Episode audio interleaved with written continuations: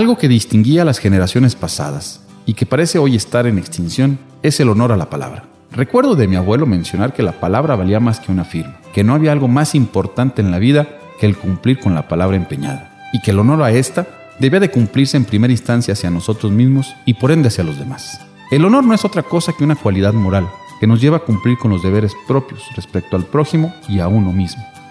Pero entonces, ¿qué ha pasado con esta actitud de vida? ¿Por qué la hemos dejado? ¿Y por qué? ¿Por qué se ha perdido?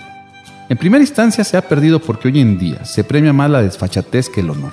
Y esto lo podemos observar cuando se le da mayor publicidad a actos o hechos que involucran incluso el deshonor. Como prueba, el desnudo de un artista, la infidelidad de un político, o aquellos actos en los que los desfiguros son la atracción, como mujeres borrachas, razón por la que no resulta atractivo ser honorable.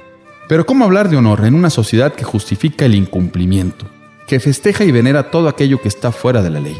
¿Cómo hablar de honor en una sociedad que le da lo mismo ser puntual que impuntual?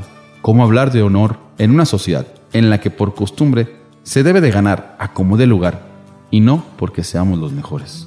¿Cómo hablar de honor cuando ante nuestro incumplimiento nos justificamos con el actuar de los demás? Está tan arraigada nuestra poca honorabilidad que ya tenemos frases que incluso van acorde a esta, como el que no tranza, no avanza.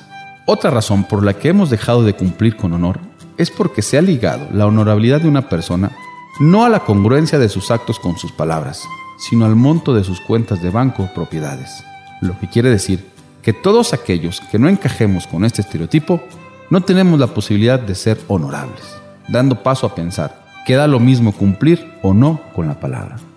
El honor sin actos es solamente un valor inerte, razón por la que debemos de tomar el valor como una actitud de vida, para darle vida una vez más y que las próximas generaciones vivan no solamente de honor, sino con honor.